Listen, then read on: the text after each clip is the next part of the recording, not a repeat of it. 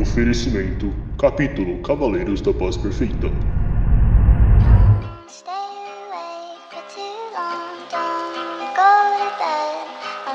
Cup of coffee for your head. I'll get you up and going out of bed. Yeah. Fala galera, quem quer falar é o Papa, provavelmente com a bosta de microfone ainda, porque o meu novo ainda não chegou. Eu sou o Rian e a positividade é extremamente positiva. Sou o Yuri. Ai meu Deus, não fale mal do meu capitalismo. E hoje a gente vai falar sobre o livro Sociedade do Cansaço, do famoso Bill Han, sociólogo aí coreano. Filósofo, sociólogo, ensaísta, escritor e professor em Berlim. Ele é sul-coreano e trabalha em Berlim, ou então Alemanha. O livro da Sociedade do Cansaço, até onde eu vi, ele foi escrito em 2015.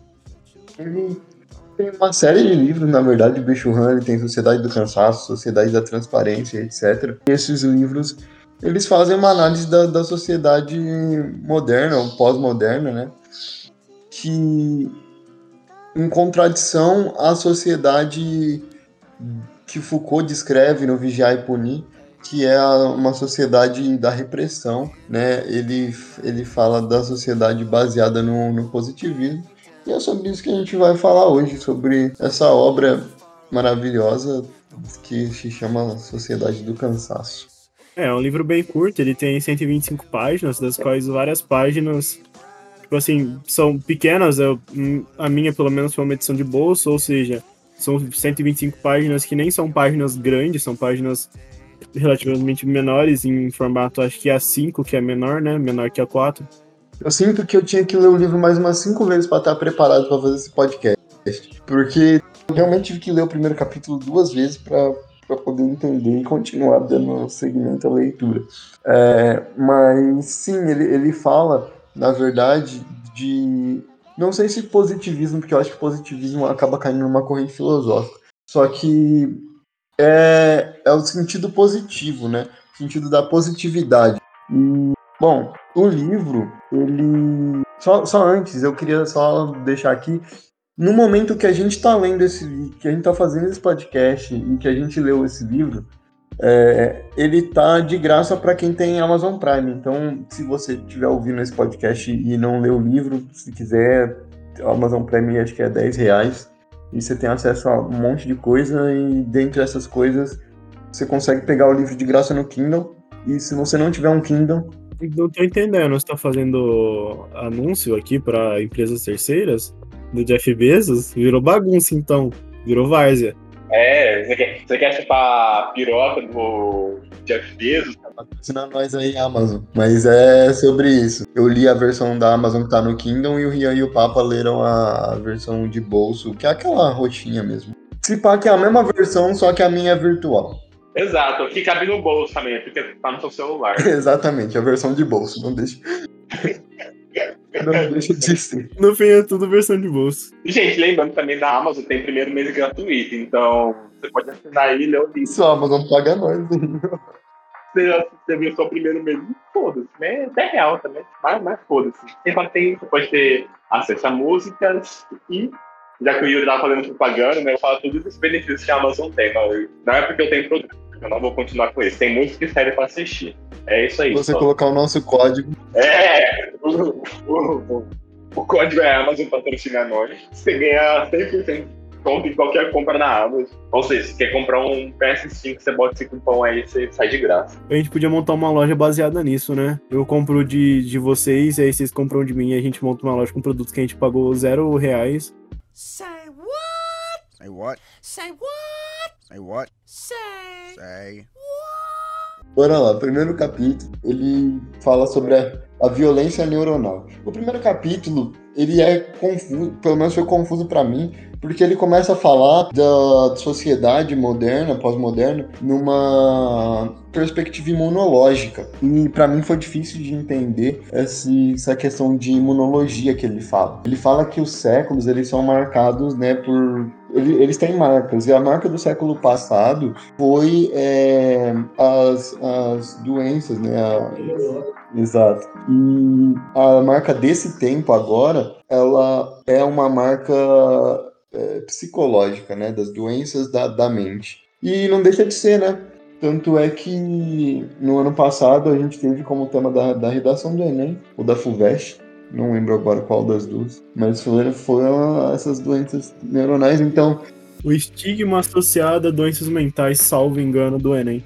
É sobre isso, então, ó, se você tá aí no ano passado ouvindo o podcast, se prepara aí que vai ter a redação, você pode usar esse... Ah, o cara voltou no passado. Essa frase daria uma citação, velho. Imagina se o maior inimigo de Bolsonaro estivesse presente no Enem do ano passado e soubesse o tema da redação, e aí daqui quatro anos, por conta dele conseguir viajar no passado, ele ouvindo. A, a, a gente vai ser responsável pela revolução do Brasil, mano. Exatamente, mano. Mano, você é, você é um gênio, velho. Você não quer, você não quer uma bolsa pra Harvard, mano? Assim, eu te dou. Uma bolsa pra onde, mano?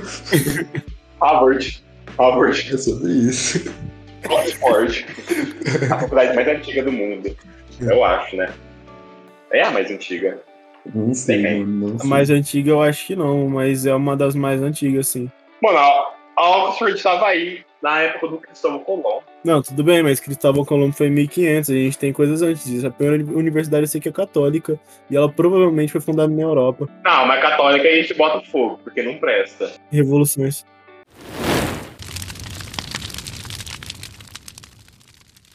Esse lance da violência neuronal, da, da- dos paralelos com a imunologia, eles são muito interessantes, porque eles de fato fazem sentido. Por exemplo, é claro, a gente vive numa, num período em que mais do que nunca as pessoas morrem por diversas doenças. Mais do que nunca não.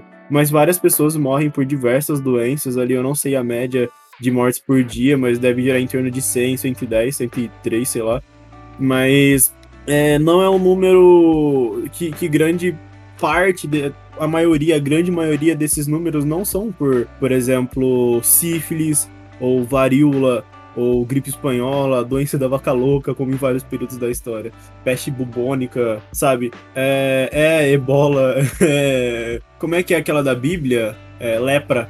Não é por lepra, tá ligado? São por vários outros motivos, dentre os quais se encontram é, problemas em decorrência da, acentuados aí por conta da obesidade, que a gente pode tratar como resultado do nosso período, né? A obesidade, ali atrelado a diversos motivos, como por exemplo transtornos psicológicos, psíquicos, como ansiedade, como depressão, que induzem de alguma forma dentre os sintomas o indivíduo a comer mais, ou menos também, mas que pode gerar outras doenças não atreladas à obesidade. Mas não sei se vocês pegam o que eu quero dizer. É, não diretamente a. Não, não existem só as mortes no nosso século por conta da, dessa questão de doenças psíquicas. Tem também os sintomas das doenças psíquicas que causam mortes. E aí eu talvez esteja falando merda, mas eu tenho quase certeza que não. Muitas das doenças, por exemplo, né, derrame. Caramba, é que fugiu todas da, da cabeça agora, mas eu tenho certeza que diversas são atreladas a, a esses resultados do nosso século que, que tá pautado nessa positividade que a gente vai tratar mais pra frente. Como, por exemplo. E aí eu tô tentando relembrar algumas doenças, tô tentando forçar aqui, mas não vai. Não, faz todo, faz todo sentido. É, é que a gente escolheu uma época meio ruim pra ler esse livro, no sentido de que como que você vai ler o primeiro capítulo e vai falar, porra, mas o século passado era imunológico, a gente tá no meio de uma pandemia, irmão. Mas, mas assim, é, a pandemia foi algo específico que aconteceu. E se tudo der certo, tá, tá acab- acabando não, né? Porque o vírus vai, vai ficar aí por um tempo, mas a gente tá conseguindo controlar. Em um ano a gente desenvolveu várias vacinas e espalhou pro mundo inteiro. Então, se fosse, por exemplo, há dois séculos atrás, só Deus saberia o que teria acontecido, tá ligado? Aí, mas aí, pra quem assistiu Paciente 23 sabe que isso aqui é só o começo. É, é. Essa série é sensacional. Nossa, isso é, é maravilhoso, já que a gente tá nesse, nesse tema de propaganda, mano. Por favor, assista. Tá aí no Spotify ali do ladinho, mano. Na hora que você terminar esse podcast, já coloca na fila. Já ouve lá que é maravilhoso. Paciente 63. É com, mano, tem a melhor voz do Brasil, que é o grande seu Jorge. Sim, eu escutei o podcast inteiro sem saber que era ele. Depois que eu falei, cara, esse Jorge é o seu Jorge. E é o seu Jorge. É, do nada você ouve. Ela é amiga da minha mulher.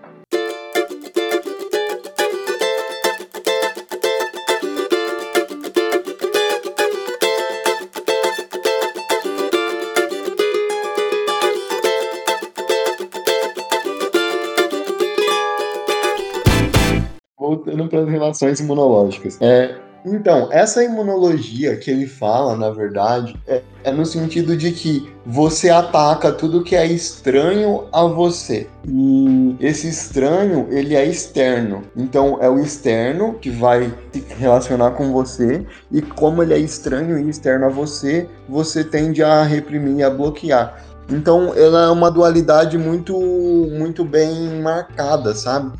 Ele cita, por exemplo, a, a, a Guerra Fria. Não sei se ele cita a Guerra Fria especificamente ou se foi é, ouvindo coisas sobre o livro, porque eu ativamente ouvi muitos podcasts e, e vi bastante coisa sobre o livro para tentar entender um pouco melhor e não ser só um monte de informação maluca, porque assim é realmente difícil de você digerir tudo no começo. Mas enfim, é, tem a questão da Guerra Fria que você vê muito bem dividido as relações né, de diferença e ele usa um termo que fala sobre afastamento que eu não vou lembrar qual é agora, mas em algum momento ele vai aparecer aqui na- nas frases que eu deixei marcadas para poder puxar aqui para vocês as coisas e quando isso aparecer eu vou falar para vocês. Mas ela remonta o fato de que você é um indivíduo e externo a você existem outros indivíduos. E aí o que ele vai falar é que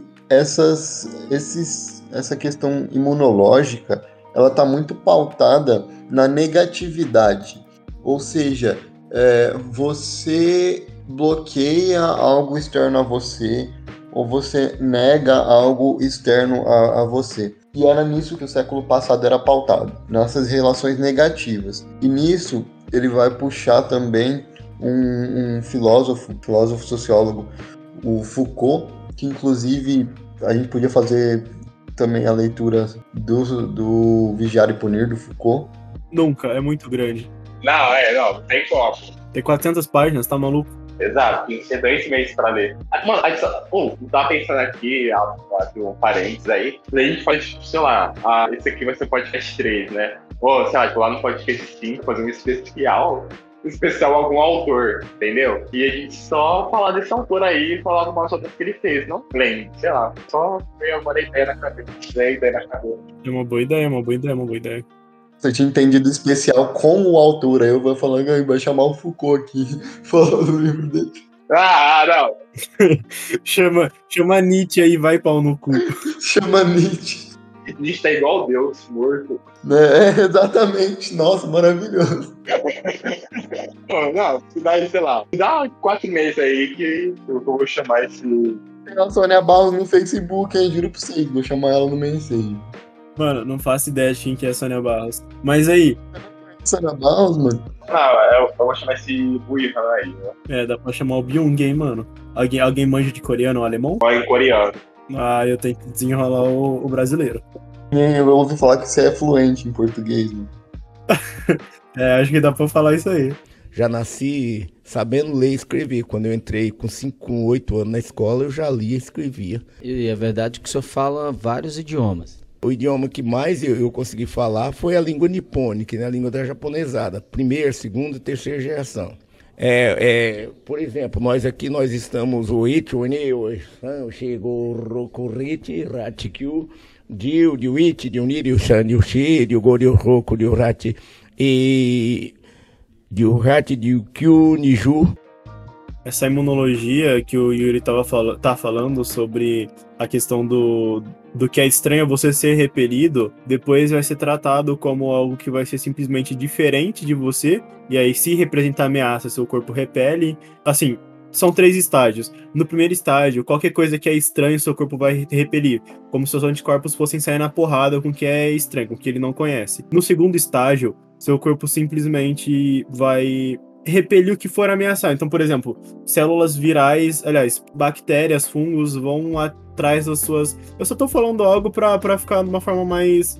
Mais, mais visual de se imaginar, para talvez ficar mais claro, para não ficar tão confuso. No segundo estágio, é como se bactérias fossem enfrentar o seu corpo, mas enquanto elas não atacarem seu corpo, seu corpo não vai revidar. Diferente no primeiro estágio, em que o que é estranho, suas células, suas células não, suas bactérias fossem atrás de suas células, suas células, mesmo com as bactérias não fazendo nada, iam revidar e destruir as bactérias. No terceiro estágio, que é o terceiro o estágio do qual o livro trata, é, é, o que pega, é o estágio em que o, o corpo ele não vai identificar o que é negativo. Não sei se eu já avancei demais, mas se eu avancei aí é só retomando e depois já vai chegar na parte que a gente vai falar sobre isso, entendendo o que, que é mais ou menos. Mas nesse terceiro estágio, o seu corpo não vai, que é a positividade, a violência da positividade, do, do positivo, seu corpo não vai saber identificar o que é ruim. Ele é como se fosse algo que viaja, o livro cita isso, um vírus em quarta dimensão. Você não sabe que você está contaminado com isso. E é por isso que seu corpo não consegue revidar. Então você só sofre violência, você nem sabe que está sofrendo violência. A palavra que eu queria falar. Alteridade é você saber se diferenciar do outro, né? Você, você se ter como um indivíduo único e, e uma outra pessoa é, vivendo numa, numa sociedade. Pode ser que eu tenha falado merda? Pode, porque eu não conhecia esse conceito antes de ler o livro, eu tive que ir atrás. E o que eu entendi sobre alteridade foi isso. Mas o que o Bill Churran fala, que é esse processo que o Rian citou, é que você, no, nos tempos atuais, você está perdendo a alteridade. E o que, que acontece, né? A alteridade, para ele, ela é essencialmente negativa. Negativa no sentido de que, de que ela carrega a negatividade da sociedade é, anterior à, à sociedade do desempenho, que é como ele vai chamar a sociedade pós-moderna, que é pautada para ele em cima de um positivismo, das relações positivas. Ou seja, é, é uma, uma, uma relação teoricamente um pouco otimista, mas no sentido positivo de que você consegue fazer as coisas, de que você pode fazer as coisas e de que depende de você fazer essas coisas. E aí ele vai falar que na medida que vai se desaparecendo a austeridade, né, você vai começando a gerar essa positividade e essa positividade excessiva, ela vai gerar esses desastres psicológicos. Ele cita muito, por exemplo, depressão, burnout, é, esses tipos de doenças psicológicas para ele são um reflexo do excesso de positividade da sociedade pós-moderna. E aí ele trata, por exemplo, na sinopse, ele não, né? Mas na sinopse, salvo engano, tá escrito algo sobre a violência dos discursos motivacionais. Esse é um ponto interessante ser tocado, porque isso é algo que está presente em absolutamente todos os lugares do mundo, todas as redes sociais, todos os canais de streaming, todo canto tem alguma coisa relacionada à motivação. E aí, esse lance da motivação, do você é capaz, do você, sei lá, como quando sua mãe fala, ah, você vai conquistar o mundo. É, ele vai dar uma forma de, de você entender isso como algo negativo, aliás, positivo até demais, né? algo que causa violência, algo que, algo que te fragiliza. E isso é o que ele chama de violência neuronal.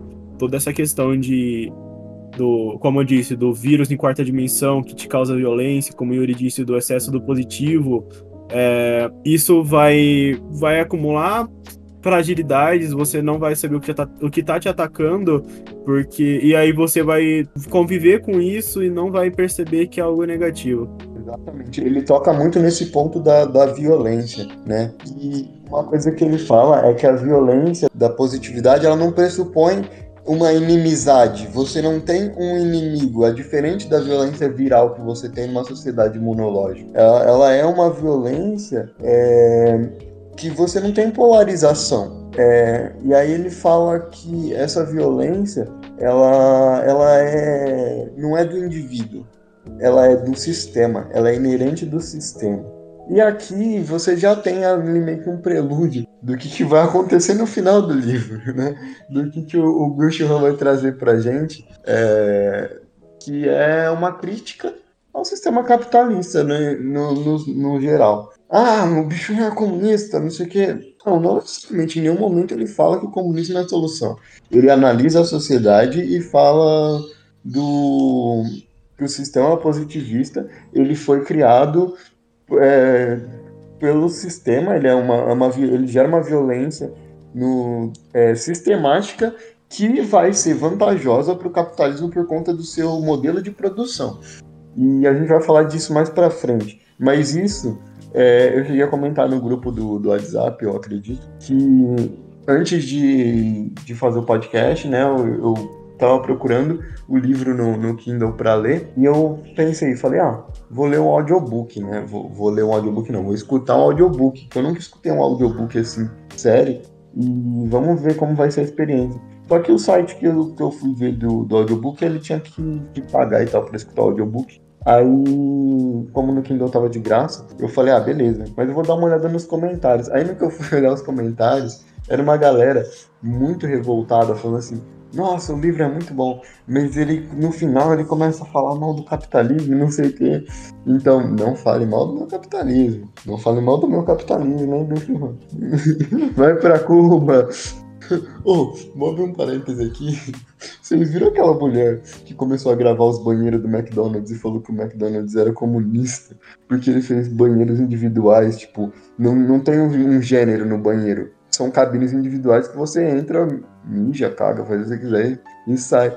E a mulher falou, tem que acabar com isso. Esse negócio desses comunistas, não sei o que, dentro do McDonald's, tá ligado? O símbolo do capitalismo é o McDonald's. Mas enfim, eu só queria deixar registrado que geralmente quem ataca o capitalismo não sabe muito bem é, quem ataca o, o, os comunistas como sendo a pessoa que está contra o sistema capitalista ou que critica o sistema capitalista não sabe direito o que está falando. Mas enfim, pendendo um pouco para fora do assunto, talvez nem tanto, é porque o, ca o capitalismo é ideologicamente autossustentável. Então, aliás, ele é ideologicamente bem mais que autossustentável, ele é totalmente influenciável. É, por exemplo, e aí você percebe o a gente está falando sobre um ensaio filosófico, um livro que não é, é não baseado em nada, é um livro que tem uma profundidade de anos, talvez de séculos de estudo. É, vem ali desde antes da sociedade disciplinar de Foucault, vem até das, de antes das referências dele, porque tem toda uma construção. Então, isso como ciência, sendo questionado por pessoas que não sabem absolutamente nada sobre nada, é, ou que sabem de alguma forma rasa e, e por isso acham que sabe, assim como algo próximo da gente, mas aí sem querer ser arrogante, mas eles normalmente são muito mais burros e mostram totalmente ofensivo. Tipo, se mostra uma forma, um exemplo dessa influência capitalista. Porque é, por exemplo, é uma ciência, é, é uma construção de, de ideias baseadas em argumentações e metodologias. Então, por exemplo, quando você olha para matemática, você vê um cálculo, dois palitos mais dois palitos. Você não olha e fala, são três palitos e meio porque um desses palitos é menor, tá ligado? Você não questiona a matemática, porque você sabe que a matemática é regida por leis. A mesma coisa acontece nas ciências humanas, e aí, quando você, por exemplo, banaliza esse livro por conta de uma crítica que ele faz, assim como diversos autores, e ouso dizer quase todos os autores do mundo, talvez alguma coisa esteja errado no capitalismo. Sim, mas o fato é, o, o Bill Churran, ele em nenhum momento propõe a queda do sistema capitalista, ele em nenhum momento propõe é, um regime comunista ou alguma coisa nesse ele faz um papel de análise e ele, ele diz que é, essa sociedade, da forma como ela está, vem, é, se, vem sendo alimentada pelo sistema capitalista porque ele gera um aumento da produção.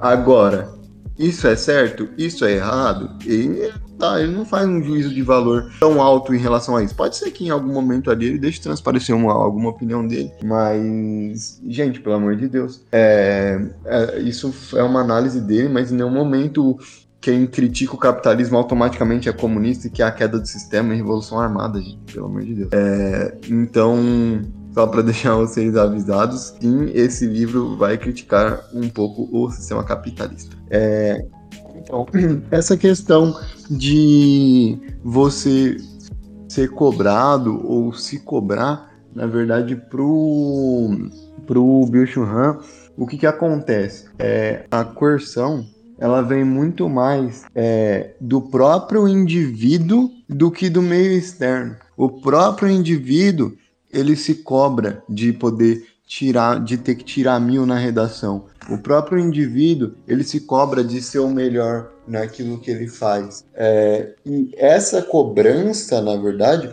ela vem por esse excesso de positividade. E aí, passando para o capítulo 2, o que, que ele vai trazer para a gente? Ele vai trazer para a gente justamente a sociedade é, a organização social anterior, que é a sociedade disciplinar, descrita aí por nosso maravilhoso carequinha Foucault, é, que no, no Vigiar e Punir, em que ele vai falar de uma sociedade é, fazendo uma alusão a um panóptico, que é uma, uma prisão onde está todo mundo sendo vigiado o tempo inteiro. Então ele, ele traz a sociedade como sendo esse panóptico, essa, essa vigilância e essa repressão é, a todo momento. E a repressão, ela nada mais é do que a negação de algo. Então, para o Bill a sociedade disciplinar, ela está pautada na negatividade. Então, é, ele vai trabalhar essa diferença entre a sociedade disciplinar e a sociedade do desempenho. Porque a sociedade disciplinar, ela está pautada no não, ela está pautada na negação. E a sociedade do desempenho, ela não tem isso.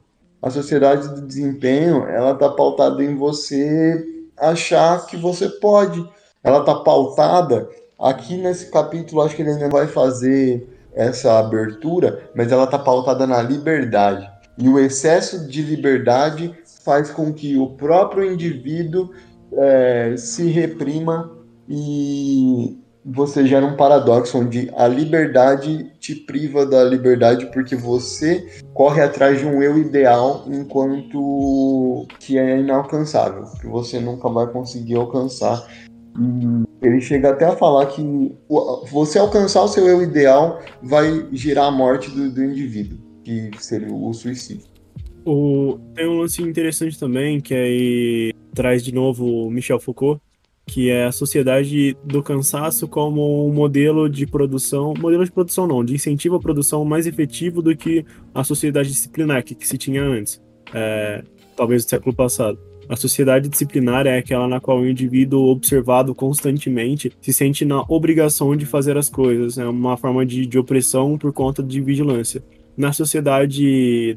Expliquei só mais ou menos. Na sociedade do, do cansaço, sociedade positiva, sociedade é, do desempenho, é diferente. Na sociedade, na sociedade do desempenho, o que você faz é se automotivar, porque isso é mais eficiente do que, do que outras pessoas, do que outras entidades, enfim, é, te motivando, te motivando não, te incentivando de uma forma opressiva a se a produzir, porque quando você se auto é, motiva, você está demonstrando para você mesmo uma falsa noção de liberdade. Isso te induz a produzir mais de alguma forma, porque para você, aliás, te induz não, mas você não vai ter a consciência de que você só está produzindo por conta da influência de meios externos.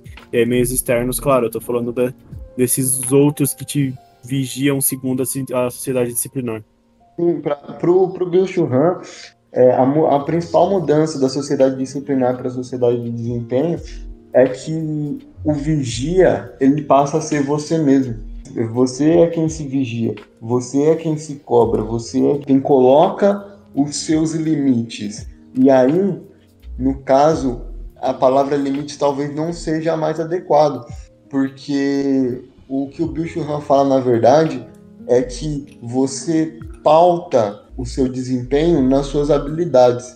E habilidade é algo que sempre vai ter como melhorar. Então você não tem um limite definido. Então um indivíduo ele vai poder produzir até onde ele conseguir no sentido de vital mesmo, no sentido de até quando ele não surtar e cair num burnout ou até mesmo chegar ao suicídio, sabe? E o que ele fala aqui, tem uma, uma, uma citação aqui do livro, que ele fala: a sociedade disciplinar está dominada pelo não. A sua negatividade gera loucos e delinquentes. A sociedade do desempenho, ao contrário, produz depressivos e fracassados. Por quê? Porque a sociedade disciplinar, ela vai, vai gerar problemas no sentido de que estão te oprimindo a fazer alguma coisa. Então, você vai querer ir contra. E nesse ir contra, você vai praticar delitos e vai virar um delinquente, ou então você simplesmente não vai conseguir aguentar essa, essa opressão e vai ficar maluco, vai, ficar, vai gerar o louco. A sociedade da disciplina, ela vai gerar depressivos e fracassados.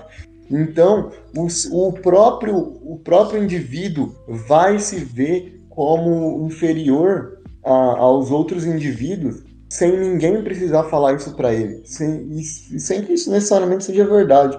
O indivíduo ele vai se ver como inferior e ele vai se autorregular, se cobrar a, a, a ser melhor. E grande parte disso vem por conta da, da própria globalização, né?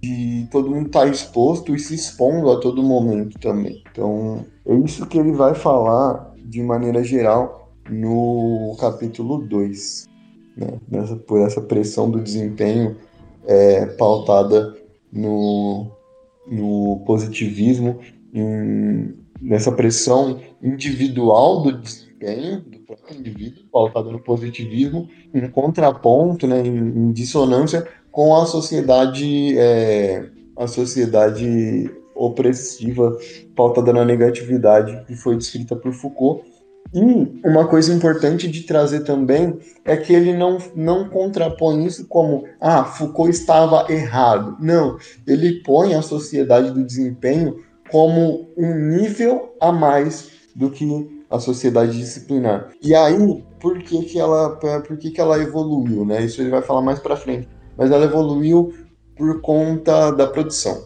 A produção na sociedade disciplinar ela é limitada ela tem um limite imposto por, por, por, um, por um externo que está te oprimindo a fazer algo. Então, como você está sendo oprimido a fazer algo, você não consegue fazer isso da melhor. Você está sendo oprimido por outros a fazer algo, você não vai conseguir é, produzir no, no, no seu máximo, você vai chegar num limite. E a sociedade capitalista, ela é pautada num modelo, modelo de produção crescente que, isso sou eu que estou falando, é, não vai ser sustentado por muito tempo, porque a gente se pauta em crescer subjugando é, camadas inferiores da, da população que a gente mesmo gerou e subjugando também os recursos naturais. A gente não tem como continuar expandindo o modelo capitalista da maneira como está sendo expandido, porque uma hora a gente vai cair no problema de escassez de recurso natural. Isso não está sendo tratado da maneira como deveria ser. É, prova, prova disso é o nosso presidente. Mas eu não vou entrar nessa seara aqui agora. Essas cúpulas do clima aí também. Não, não vou entrar nessa seara agora. A questão é: o sistema capitalista é baseado na produção crescente.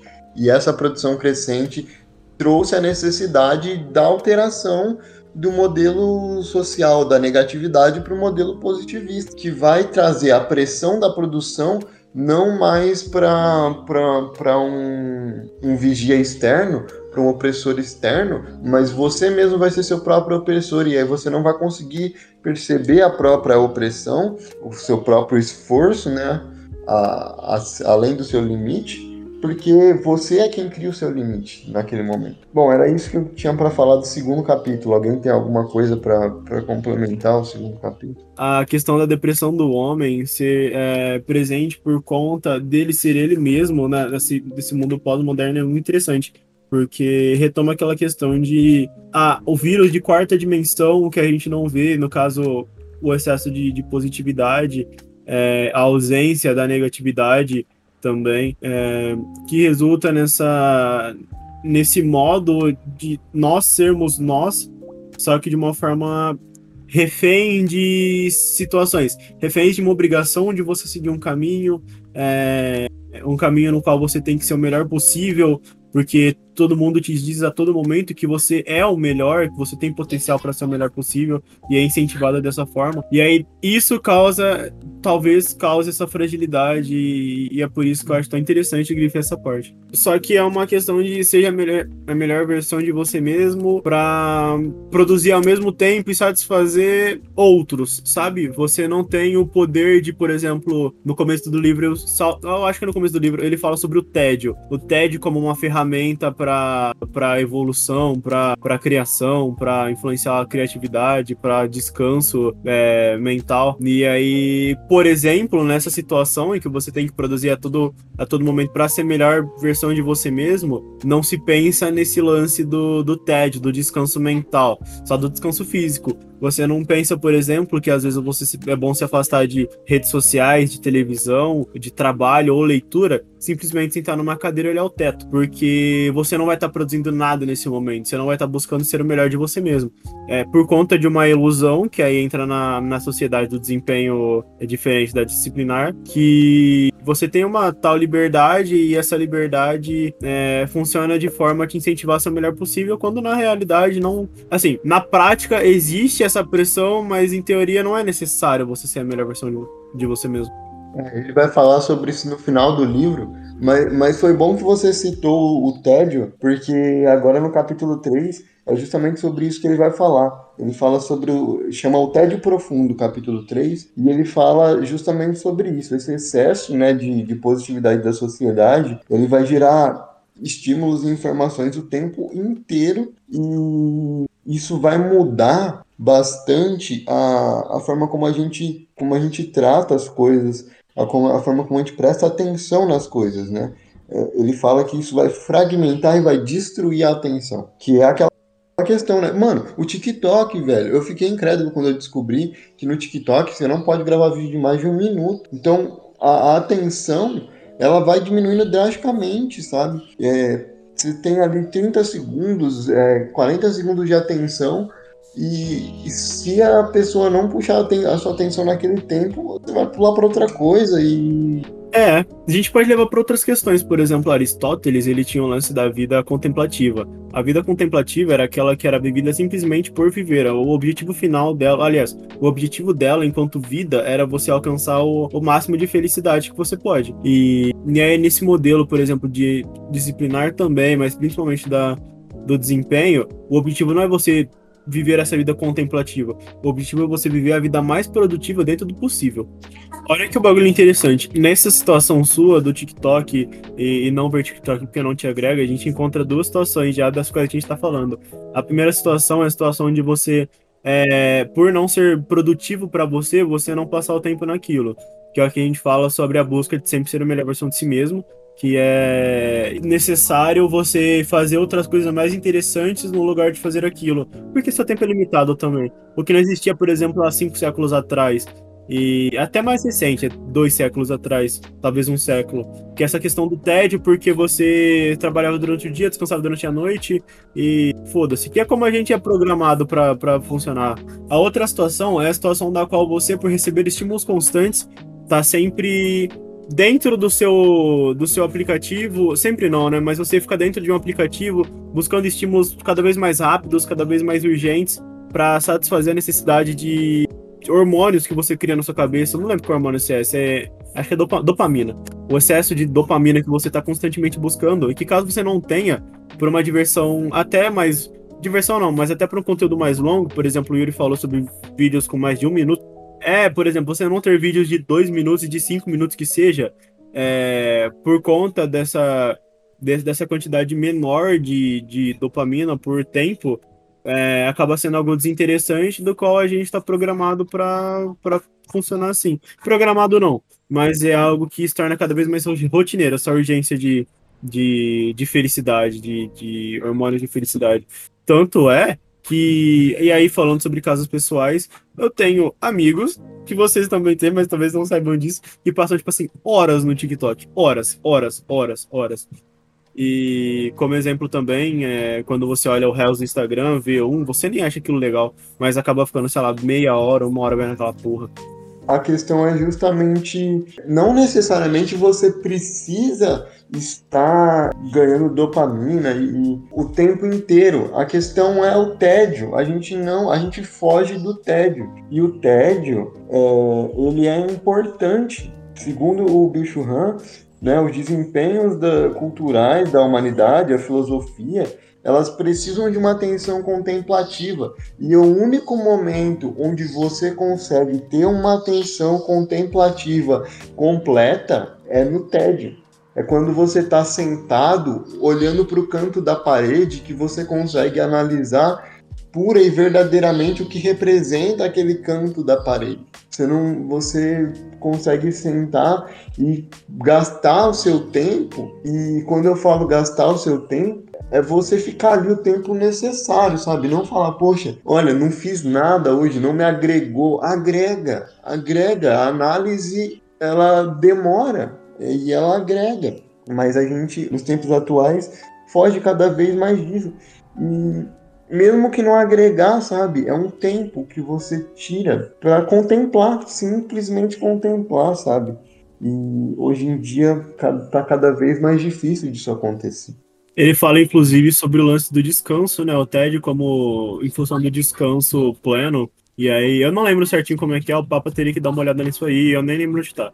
Mas tá, tem um lance sobre, sobre o descanso mental real ser por conta do TED, ou ser por conta do TED, não, funcionário com o TED, uma parada assim.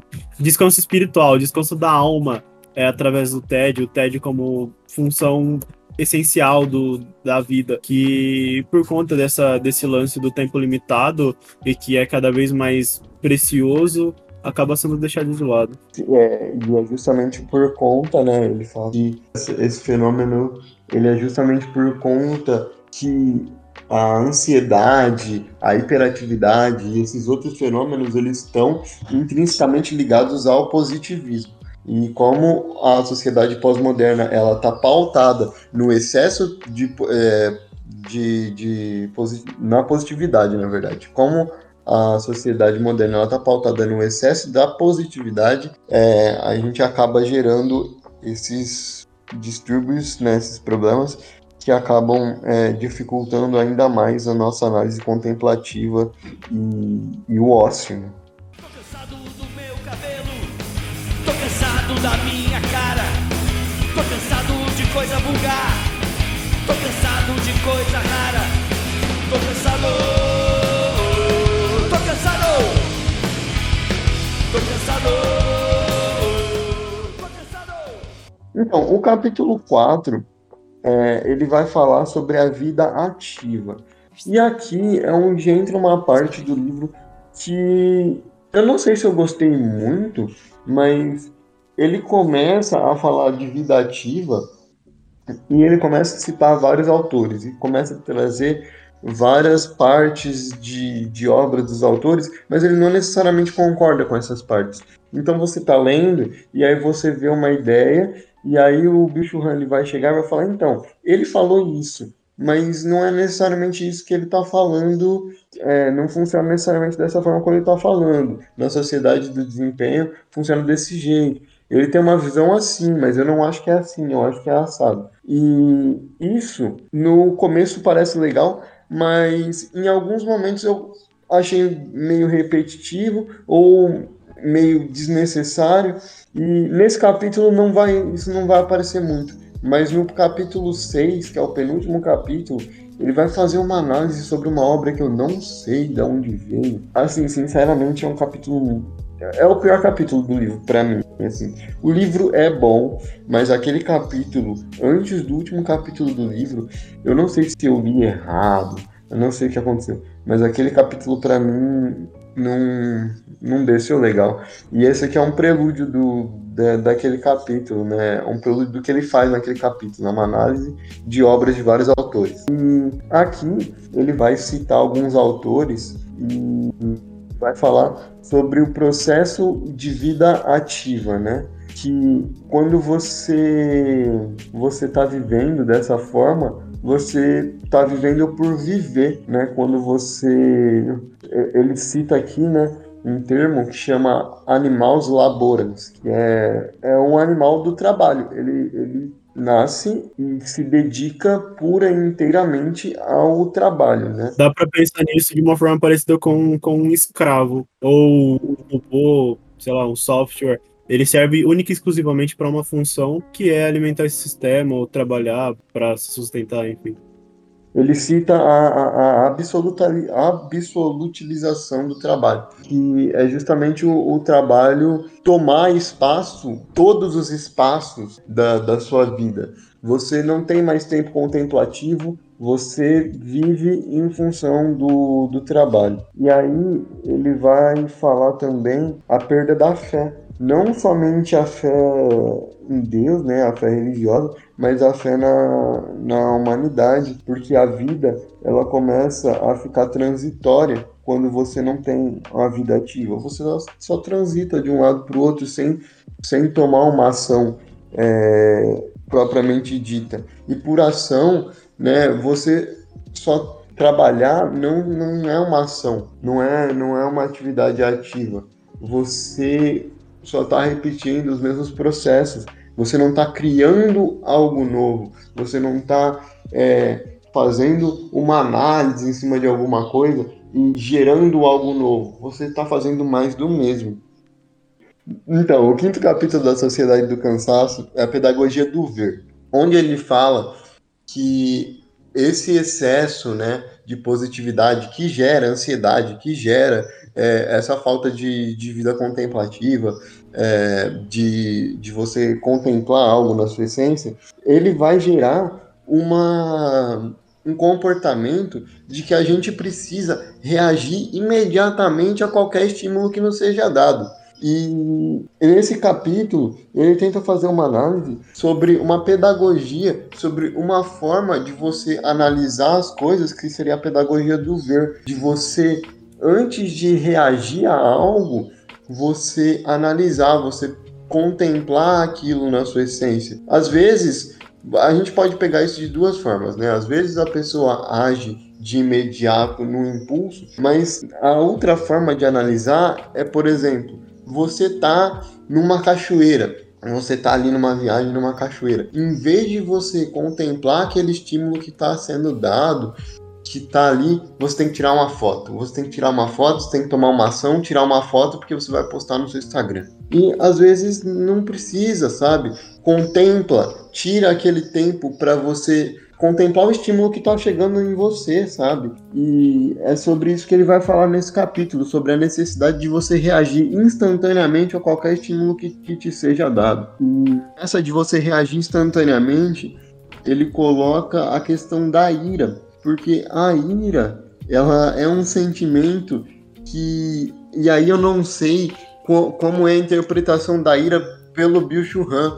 Ele, ele tenta trazer aqui um pouco, mas é que a gente tem uma, uma interpretação muito ocidental da ira, né? Talvez no Oriente a ira ela seja interpretada de uma forma diferente.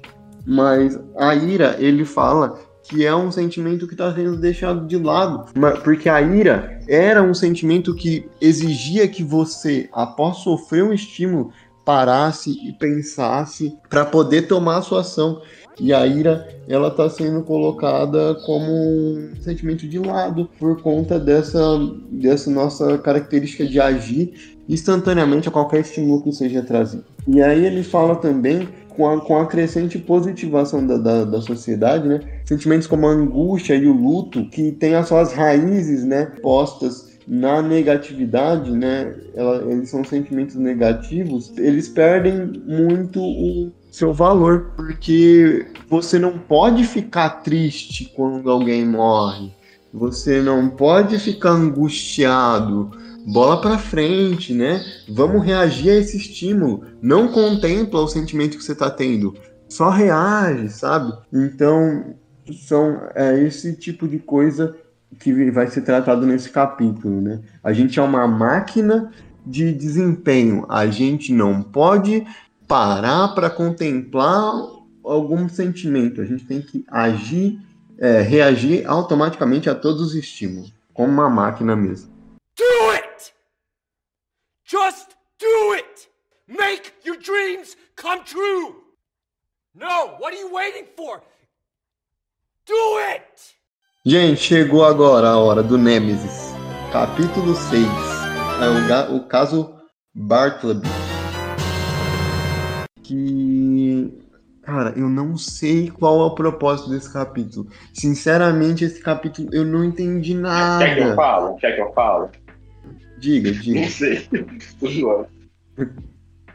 Ah, É que assim, o, o, o que eu vi, que eu, eu tava vendo aqui na, na anotação do Elianto e tal, que eu fui lendo, que esse caso Bartleby apresenta um estudo né, de caso à sociedade da atualidade amplamente analisada pelo, pelo Ram.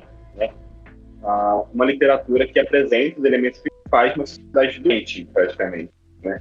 A Bartleby ele apresenta o esgotamento, o esgotamento advivindo de um processo de excesso de um trabalho em um ambiente altamente hostil, né, que apresenta o sujeito em uma so- sociedade, como pode falar, uma sociedade da superprodução, praticamente. Né? Ah, pelo que eu estava vendo, tipo, a narrativa estava meio que sendo expressada por, por dados de uma melancolia de mau humor, né, e os personagens sofrem distúrbios neuróticos. Ah, psico, psico, psico, deixa eu ver como fica grifado aqui, cosmáticos. É isso? Nossa, é. Psicossomáticos. Isso, psico... Ah, tá porra aí, eu não vou saber falar de novo. Tomar no cu. Uma superatividade, né? E que Bartleby não se enquadra nesse sentido. Né? A sua figura, ela morre isolada e ele apresenta, além da sociedade disciplinar, mas com características de um sujeito de obe- obediência, né? de um sujeito de obediência, e dizendo que se trata de um além, ah, pois ah, ele se configura em uma situação sem, sem expressão, né, monótona e ausente. Bom, não sei se é, eu não sei se é isso que o Han quis passar, né?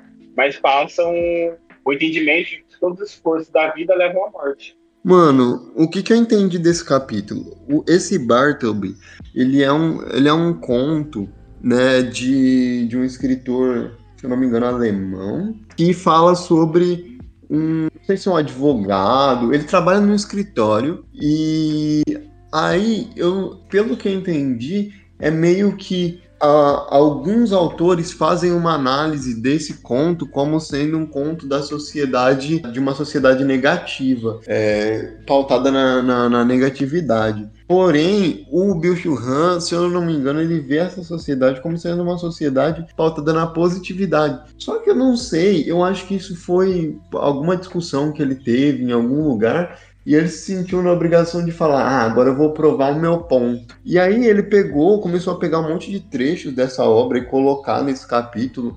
E aí ele pega análises de autores e que vai refutando essas análises de uma forma assim que eu não entendi o que ele quis passar aqui. É, tem muito trecho em inglês e por mais que é, a minha compreensão de inglês não seja uma bosta, assim, eu, eu consigo entender certos trechos, certas partes, ainda assim é, não consegui entender o, o que ele quis passar aqui.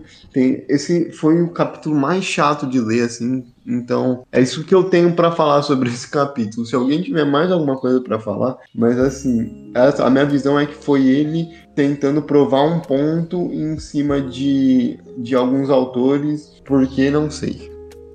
Ó, é, eu não sei se você falar isso num tom ofensivo, do tipo, ah, ele forçou, tá ligado, pra, pra revoltar esse- esses autores e falar do ponto dele, mas eu acho que ele fez de uma forma extremamente válida, apesar de eu não ter entendido muita coisa, porque eu não li nada que tava em inglês. É, na verdade, eu entendi tudo que não tava em inglês. Entendi, não. Vocês entenderam.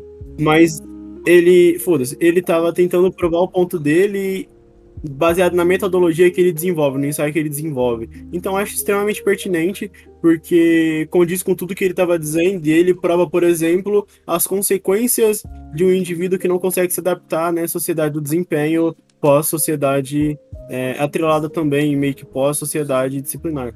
O indivíduo aí, o cara começa com B, ele, como você disse, ele trabalha no escritório, ele tá extremamente infeliz nesse escritório, ele não suporta viver nesse escritório com todas as pressões que são dispostas em cima dele, e aí ele simplesmente re- resolve cometer suicídio. isso o Bill Churran traz como um exemplo do excesso de positividade barra ausência de negatividade e a influência que isso traz dentro desse indivíduo, que poderia ser um indivíduo qualquer, mas ele só ilustrou como, como exemplo personagem desse conto. Não, sim, eu não tiro o mérito dele. O que ele fez realmente foi isso. Foi provar a, a efetividade da obra dele fazer uma análise de uma outra obra. Mas não sei se a maneira como foi feita foi a melhor, porque me pareceu muito que ele embora esteja certo, né, ele ele estava trazendo outros autores ali que fazem análise dessa mesma obra. Talvez seja também só uma questão de escolha da, da obra ou da, da editora de botar esses trechos em É, inglês. eu ia falar isso. O cara traduz um texto em coreano, mas ele traduz o bagulho em inglês. Foi relaxa. É, vocês fizerem uma puta observação. Se a gente comprar o livro em português, eu quero o livro portu- em português, tá ligado? Não quero bagulho com, com páginas de inglês. Fica aí a crítica do livro, da, da. Vou, vou processar essa porra dessa editora. né? É, mano, eu não sou obrigado a saber inglês nesse caralho. Se eu soubesse, se eu fosse fluente em inglês, eu pedia o livro em inglês, tá ligado? Vai tomar no meio do seu muito chato, velho! E agora a gente vai pular pro último capítulo. O que leva ao nome do livro, o gigante, que é a metade do livro, praticamente. Sociedade do Cansaço. Esse capítulo só vai falar sobre tudo que a gente já falou antes. É, tipo, esse capítulo aqui tinha, o grande mesmo é o anexo. É, o anexo. Mas o anexo é muito legal, mano, porque o anexo, ele é basicamente um resumo de todo o livro. Que era o que eu tava terminando de ler antes de entrar aqui. Mas. É, tem o anexo também. Faltou cinco páginas, faltou. É isso, acho que a única pessoa que leu o livro completo aqui foi o Rian. Pô, eu li também, mano. Eu li tudo, porra. Não, você não, não, não, não, é. Você falou que se terminar de ler antes de você entrar. Você não quer. Não, a única pessoa responsável que leu o livro foi o Rian. Vamos deixar assim, então. Terminei de ler, mano. Eu falei que ia terminar, eu terminei, porra. Ó, eu, vocês vocês curtiram a descrição do último podcast? Teve a participação do nosso lindo, querido e amado editor. Papa, Por isso que não pode deixar o Papa fazer as coisas, mano. que qual é, pô? E a sacada de hoje é: o que é ser ou estar uma pessoa egocêntrica? Como lidar com isso? Bom, mano, a Sociedade do Cansaço, ele vai basicamente retomar o que a gente tava falando antes. E no anexo também ele vai retomar, mas eu recomendo que todo mundo leia o anexo quando estiver lendo o livro. Porque, mano, o anexo é muito bom. Porque como você já leu o livro inteiro e você já sabe as ideias que ele quer passar, o anexo você lê e você entra assim no que ele tá falando e consegue acompanhar, consegue entender. Se você pegar o anexo pra ler sem ler o livro, você não vai entender nada. Uma leitura mais fluida, que você já leu o resto. Exatamente, é maravilhoso ler o anexo. Ah, e aí deixo como, como, como adendo a questão do tédio para o descanso da alma, que é aquilo que ele tinha falado atrás, a necessidade desse tédio pra, por conta da, da pressão dentro do, do indivíduo. É, eu grifei algumas coisas aqui. Ele fala no, no começo do capítulo, ele fala que a sociedade do cansaço, enquanto sociedade ativa, ela desdobra-se lentamente numa sociedade do doping, né? Do doping cerebral, que é justamente essa questão de você se melhorar a todo custo, né? Então, a pessoa vai tomar quantidades insanas de café para ficar acordada a noite inteira estudando. A pessoa vai tem, tinha teve um- uma época, não sei se hoje em dia ainda tem, mas uma galera da- que fazia medicina usava uns remédios para aumentar o foco. Nossa, totalmente natural, já até pensei em usar essa porra. Quer dizer, natural não, mas como. como... Cheirar a carreira de porra. Draga de pó. E aí, ele vai falar também sobre a questão da individualização. A sociedade moderna positivista, ela é individual. Em contraponto com a globalização, ela vai se tornar, é, ele fala muito da atomização, né? Você vai competir contra você mesmo, as outras pessoas não interessam. E aí ele fala que o cansaço da sociedade do desempenho é um cansaço solitário, que ele atua individualizado e de forma isolada.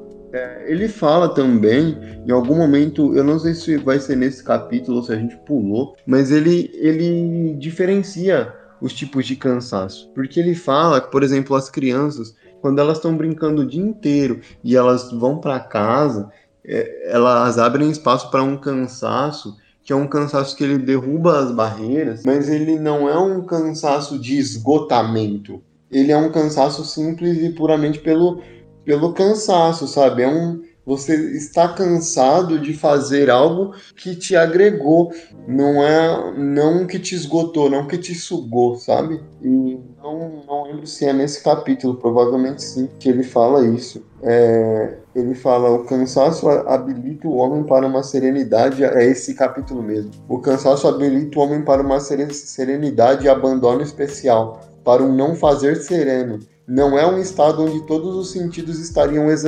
extenuados. Desperta, ao contrário, uma visibilidade específica, que é justamente um momento contemplativo também. É um momento que você é, derruba as suas barreiras e você traz uma outra visão, né? Ele fala que habilita para uma serenidade e abandono especial. Aí, por que a gente fala Spotify e não fala Catupirai? Pirai, do nada. Uh, bom, eu acho que a última coisa que eu grifei, deixa eu ver se é importante. O cansaço do esgotamento não é um cansaço de potência positiva, ele nos incapacita de fazer qualquer coisa. O cansaço que inspira é um cansaço da potência negativa, a saber, do não para. Então, Basicamente, o que ele fala aqui, então, é aquilo que eu falei. Existem dois tipos de cansaço. O cansaço da potência positiva, que é a da sociedade atual, né? É um cansaço que ele te exaure, ele te, te extingue. E o cansaço da potência negativa, ele é um cansaço que te inspira, no sentido de que você tá cansado, mas você não tá, não tá exaurido. Você tá cansado porque você fez o que você tinha que fazer e, e você alcançou o que você tinha que alcançar. Mas você não necessariamente se esgotou para isso, sabe? E eu acho que é isso. Esse é o, é o, é o cerne desse capítulo. Se você, se você quiser ler o anexo e tiver curioso, eu recomendo demais, porque tem a parte das festas, que fala sobre a gente não ter mais uma festa na sociedade pós-moderna. E ele faz um resumo muito legal do livro sobre vários aspectos. Então, se você ficou interessado, leia o anexo. A gente não vai fazer um resumo do anexo. Vamos lá, então, a tão esperada crítica. A gente dá nota aqui no podcast para nossa experiência além do livro, não necessariamente sobre o livro ser um livro bom ou um livro ruim. Por exemplo, Vidas Secas é um ótimo livro, muito bem escrito. Passa o tempo inteiro descrevendo a porra de uma folha. Vou dar uma nota boa para a experiência de leitura? Não vou, porque, porque eu como indivíduo, não sou muito fã de você ficar remoendo e mastigando a mesma coisa sempre. Pode ser que eu leia uma próxima vez com uma mentalidade diferente, minha experiência de leitura seja diferente e eu dê outra nota. Mas a nota é basicamente isso, no, no atual momento, com a experiência desse momento. É, então, dito isso, vamos lá. O que, que acontece? Eu, enquanto li A Sociedade do Cansaço, estava extremamente dentro da sociedade do cansaço. No sentido de que eu tava muito sem tempo para ler esse livro, gente. É, atualmente eu tô trabalhando e tô fazendo, tirando carta e tô fazendo cursinho de noite. Então tá muito complicado. E aí eu lia esse livro em pedaços, esperando a minha estrutura da autoescola chegar, ou então de noite, quando eu não estava extremamente moído e exaurido com cansaço positivista, é, eu, eu conseguia ler o livro. Então, a minha experiência de ler o livro pode ter sido um pouco prejudicado nesse ponto, no sentido de que ele é um livro que ele demanda atenção para você ler, tanto é que eu tive que ler o primeiro capítulo duas vezes para conseguir entender e engrenar no livro. É, ele é um livro complexo, ele é um livro que eu não recomendaria para alguém que está começando a querendo voltar a ler agora, a não ser que essa pessoa seja muito entusiasta de sociologia, filosofia, etc. Mas ele é um livro muito complicado, é, até por, por ele ser um filósofo, né? Eu acredito que os livros de filósofos eles têm essa, essa camada a mais, é um pouco mais difícil de você ler, porque você não, não tem que só ler, como, por exemplo, o Assassinato no Expresso do Oriente, mas você tem que ler e interpretar, né? O Assassinato no Expresso do Oriente, ele pegava muito e mastigava para você algumas partes, para você não ter que ficar pensando muito sobre isso. E esse livro é justamente o contrário. Apesar de tudo, ele é um ótimo livro. Eu acho que ele pecou um pouco no sexto capítulo. Aí eu já não sei se foi por decisão editorial ou simplesmente por, por eu não conhecer a obra do, do Bartleby, mas pode ser, pode ser isso também. É, então eu acho que eu vou dar uma nota de 7,8 pro livro, porque ele é um livro bom. Quando você engrena na leitura é maravilhoso, embora eu não tenha conseguido engrenar, porque eu não consegui pegar o livro e falar, agora eu vou ler o quanto eu quiser, o quanto eu conseguir, sabe? É, eu tinha que ler nos meus momentos de, de folga, então foi meio complicado para mim. Pode ser que minha experiência tenha sido afetada por conta disso, mas essa é minha nota, 7,8. Eu recomendo o livro para quem quiser, não para quem tá começando, mas recomendo para quem já tem o hábito de leitura. E fala galera, que é o Papa do Futuro, né? Uh, tô gravando de novo a minha avaliação da nota porque meu microfone ficou extremamente zoado, né? Ao ponto de não dar pra entender porra nenhuma do que eu falei. E eu não vou explicar tudo, motivo da nota aqui, porque eu falei umas partes de coisas que eu nem lembro mais, eu tô com preguiça de ouvir, que tá quase na hora do almoço, tô com fome, e eu não vou explicar essa porra aí de novo não. Mas seguinte, eu tinha dado a nota 8, que foi 0,2 a mais que o Yuri só, mas eu vou falar só algumas coisinhas, tanto que eu lembrei, lembro que eu tinha falado que eu peguei esse livro para ler quando tava no segundo ano, só que foi bom ter pegado ele para ler agora, porque eu não tinha lido tudo no segundo ano, acho que foi no terceiro, quarto capítulo por aí, e tinha 15, 16 anos por aí, 17. Agora com 20, a, a mentalidade que você lê o livro é totalmente outra, né? Porque os nossos objetivos de quando estava no médio e agora que eu tô na faculdade são totalmente diferentes. E o livro aborda bastante daí. Eu, acho, tipo, achei espetacular o jeito que o autor botou tudo e tal, e é isso. Eu tinha falado mais coisas, mas não vou falar não se foda, dei a porra da nota aí e já era, pra isso que serve. E ademais, é só isso mesmo. E até o próximo podcast, que esse aqui já tá tarde pra sair. tá quase no final do mês de dezembro, nós não lançamos essa porra ainda, mas é isso, galera. Eu acredito que está dentro de, de, de, algum grupo, algum tipo de sociedade, pressupõe que você tem que, no mínimo, saber como as coisas funcionam numa unidade mais numa unidade não, no sentido mais básico, que é o que esse livro traz em diversos momentos sobre diversas perspectivas. Por exemplo, e a gente falou várias vezes, sociedade do desempenho, sociedade do cansaço, violência neuronal, é, Michel Foucault, tem a Hannah Arendt, que a gente não falou, eu acho, mas tem falando no livro, é, tem outras obras dela também, por exemplo, Analidade do Mal. Tudo isso para ajudar a gente a compreender o meio que a gente vive. Então, nesse sentido de conteúdo, acho o livro sensacional. É, como vocês já disseram, não é um livro grande, não é um livro pesado. É, minha leitura, não sei se por eu ter um pouco do hábito, mas eu acho um livro bem simples, eu recomendaria ele para qualquer pessoa. Então, eu, eu dou uma nota 9 para esse livro, eu realmente gostei bastante, que seria uma nota 10 se não tivesse a, as páginas em inglês, que eu realmente odiei aquela bagaça. Mas eu daria tranquilamente 10 se não fosse por esse detalhe. É, talvez não, talvez 9,5, vai.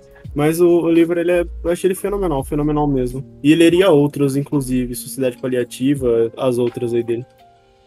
Então ficou, tipo, 10 mais 8 mais 7,8 dividido por 3.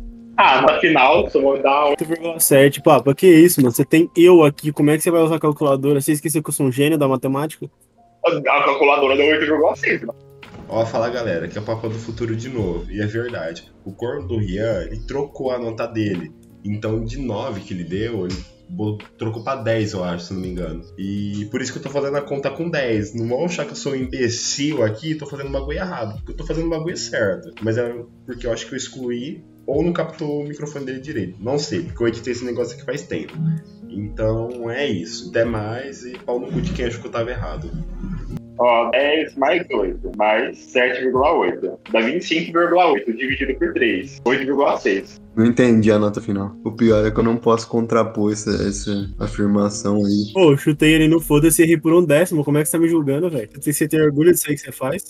É, pessoal, eu queria agradecer aí a participação de todo mundo que está ouvindo esse podcast, ahn, de todo mundo que que está lendo os livros aí. É, lembrar vocês, na descrição do, do programa você tem todos os links se você quiser participar do nosso grupo do Clube do Livro. A gente tem um grupo no WhatsApp, um grupo no Discord, onde a gente faz discussões sobre o livro, ou tenta fazer discussões sobre os, os livros antes de gravar o podcast. É, e se você tiver interessado, tá aí para você entrar. A gente vai lançar os podcasts agora. Provavelmente a gente vai alterar as datas e, e vai começar a lançar os podcasts é, na segunda semana do mês posterior à leitura do livro, por conta que está sendo difícil para a gente ler e editar um podcast e postar na data certa, é, e que a gente não está conseguindo ler livros muito grandes por conta disso. Então, vocês serão avisados dessa mudança assim que ela for concretizada. E é isso, gente. Muito obrigado e tchau, tchau.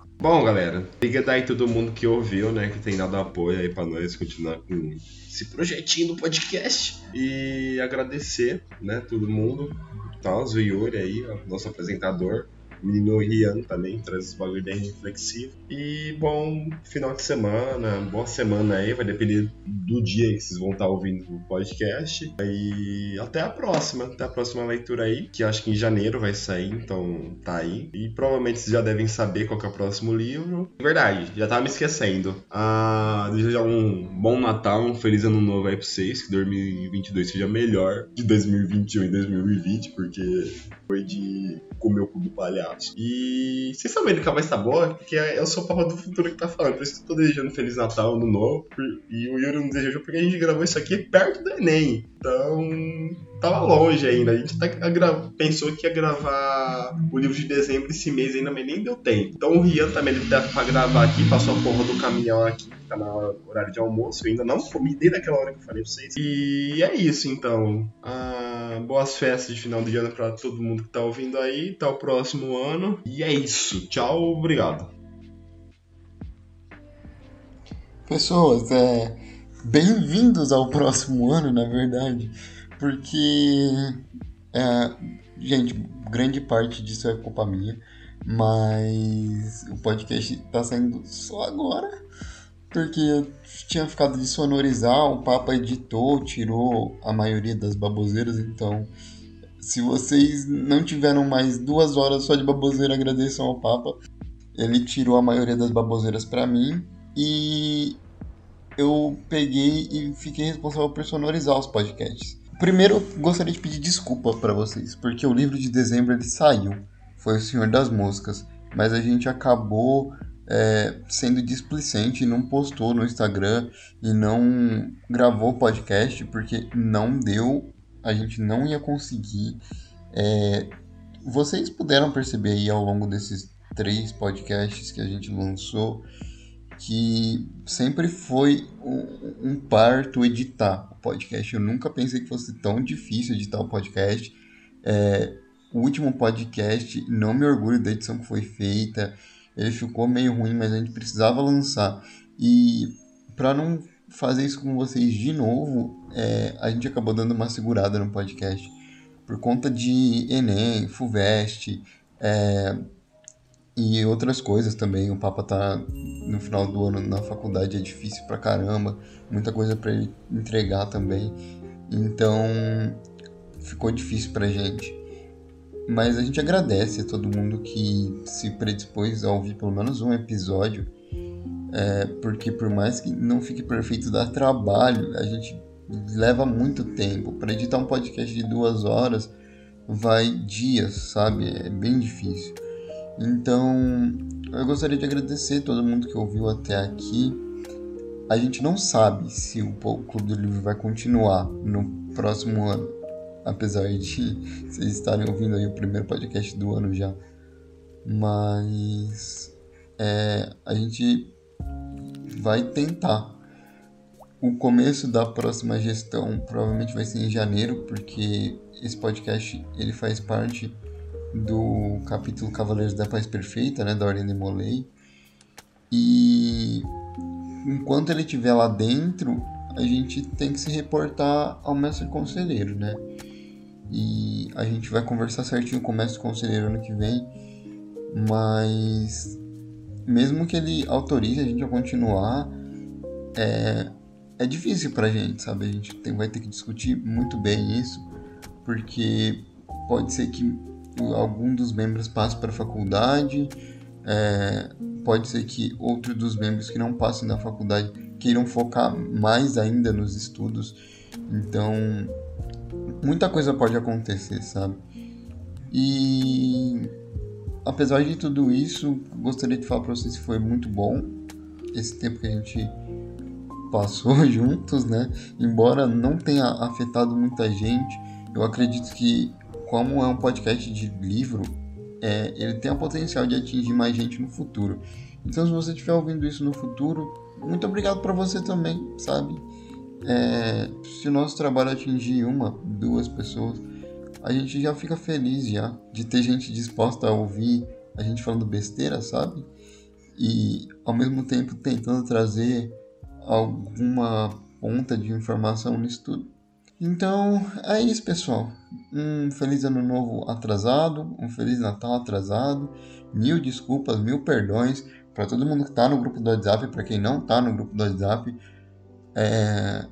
E bom, acho que era isso. Mas agradecer, pedir perdão e até uma próxima se tiver. Fall apart twice a day. I just wish you could feel what you say. Show